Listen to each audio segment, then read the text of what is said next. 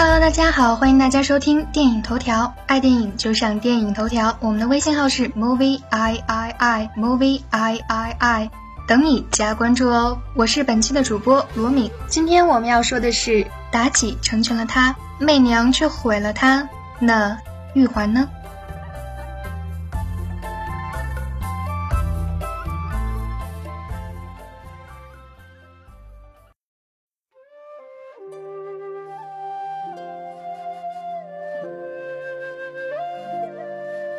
范冰冰的美是妖媚的，似乎她生来就是被人呵护，一颦一笑都带着极大的诱惑。她演绎过很多古装戏里的角色，清纯可爱如小李飞刀的杏儿，调皮灵动如少年包青天里的小蜻蜓。但真正入味的苏妲己算一个，或许这一次的杨贵妃会是另一个。网友评最妖媚苏妲己，当属范冰冰。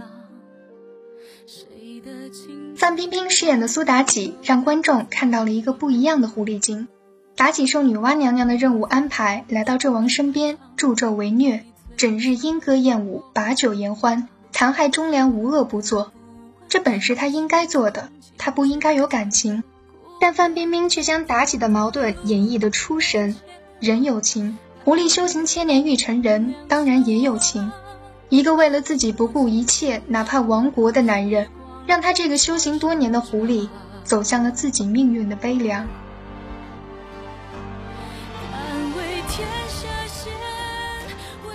范冰冰只凭那双杏花眼就蛊惑众多观众的心，妖媚入骨的妲己不是她还能是谁？曾经饰演过妲己的美女不下少数，被网友评价为最经典的妲己形象是傅艺伟，因为那一版的《封神榜》也是最经典和最广为人知的。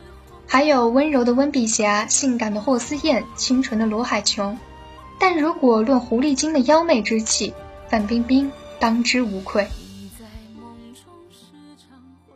武媚娘初入宫的单纯，到斗争中逐渐成长为心机婊，很多男银必定是奔着那波涛汹涌去看武媚娘传奇的。然而广电总局成为杀兄之气，顷刻间该剧就变成了大头娃娃，于是男银撤退。真正能够沉下心来看剧的，多数都是女人。她们和武媚娘一起，从一个不谙世事的小丫头，到慢慢得到赏识，再到被算计、被流放，几经周折、峰回路转之后，得到最高的权位。这之中包含的姐妹情谊、爱情，都牵扯着每一个观众。范冰冰柔弱的时候，如同一根稻草，人尽可欺；可她一旦眼神坚定，就再也不会屈服。九十六集的电视剧，我的乖乖，谁能看得下去啊？不过当时在地铁里、公交车上，依旧看到小姑娘们手捧电话、iPad 在刷着媚娘，看来都是真爱。然而，也可能是冲着媚娘好看、李二帅气的缘故吧。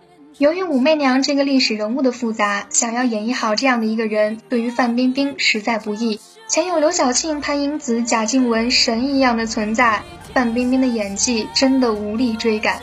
所以，媚娘自从被截去了胸部，剧情和演技就被暴晒在外面，一顿抽打。如果说演风雨的杨贵妃，范冰冰的身材再合适不过。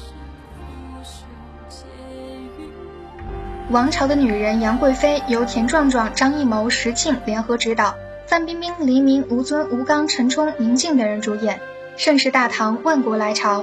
祭奠大礼上婀娜善舞的少女杨玉环，吸引了当朝天子唐玄宗的目光。在担心自己地位受到威胁的武惠妃的安排下，玉环成了寿王李瑁之妻。其实早在2004年《大唐芙蓉园》里，范冰冰就饰演过杨贵妃。那时候还有这样一则新闻：《大唐芙蓉园》将播，范冰冰为杨贵妃增肥十斤。据说范冰冰十分喜欢杨贵妃这个角色。他觉得杨贵妃简单而纯粹，是个相信爱情、喜欢音乐和舞蹈的简单女子。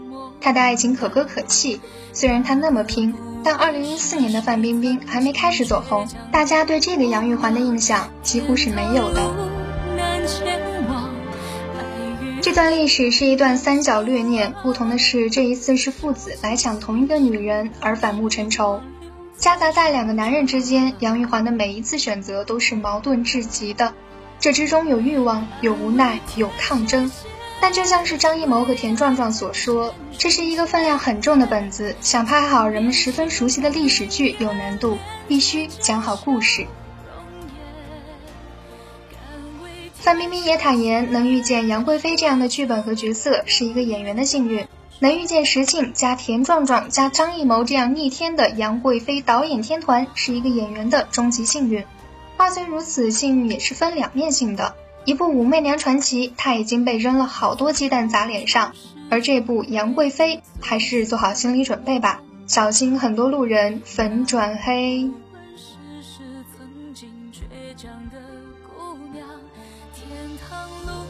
难前往爱与恨两相忘收起心伤让时光在守着。